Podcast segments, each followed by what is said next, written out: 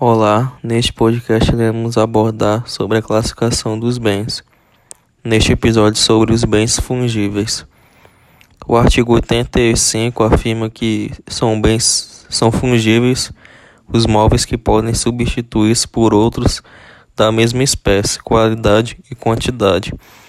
A fungibilidade é atributo próprio das coisas móveis, de modo que dessa classificação ficam excluídos os imóveis.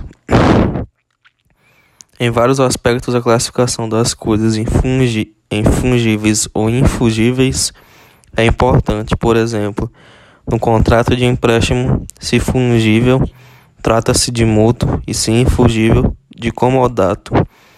Na locação, que se presta apenas a coisa infugível.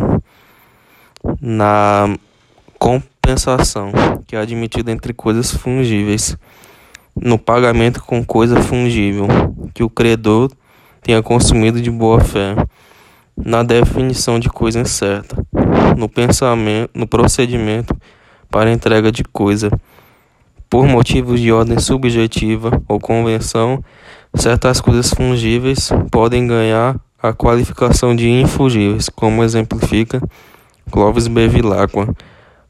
Assim, alguém empresta uma garrafa de vinho para lhe ser restituída a mesma.